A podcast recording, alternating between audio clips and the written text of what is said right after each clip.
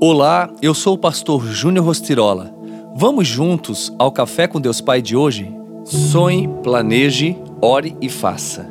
Então o Senhor disse a Abraão: Saia da sua terra, do meio de seus parentes e da casa de seu pai, e vá para uma terra que eu lhe mostrarei. Farei de você um grande povo e o abençoarei. Tornarei famoso o seu nome e você será uma bênção. Gênesis 12, 1 e 2.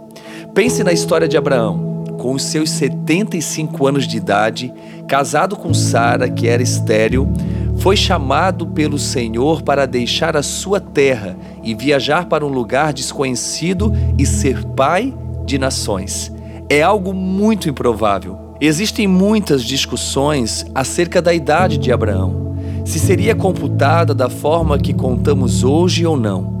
Independentemente da forma de contagem, o fato é que várias pessoas muito mais novas já estão pendurando as chuteiras e não correm atrás dos próprios sonhos.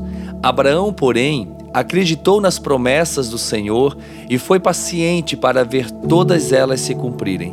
As circunstâncias dizem não e muitas vezes o deserto tenta nos paralisar, mas só vive o sonho de Deus quem realmente está disposto a vencer o deserto, a superar as circunstâncias contrárias, a suplantar as dificuldades da vida e as barreiras que se levantam. Talvez você pergunte como é possível que alguém faça isso. É uma boa pergunta. A Bíblia diz que sem fé é impossível agradar a Deus. Portanto, cremos ser este o primeiro requisito. Tenha fé no Deus que promete e lembre-se de que Ele é o único capaz de cumprir. Talvez você esteja vivendo dias tão difíceis e esteja sem perspectiva do amanhã porque tantas lutas surgiram. Mas entenda uma coisa: os seus sonhos e projetos se tornarão realidade no tempo de Deus e conforme a sua perseverança. Seja paciente, pois Ele é fiel e justo para dar tudo o que prometeu a você. Ande confiante na promessa de Deus, e os seus passos o conduzirão ao seu destino. E a frase do dia diz assim: Em tudo que você fizer, convide Deus Pai para estar junto. Faça isso.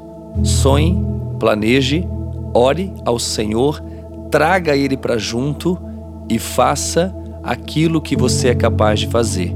As demais coisas, com certeza, Ele fará por você. Que Deus abençoe seu dia.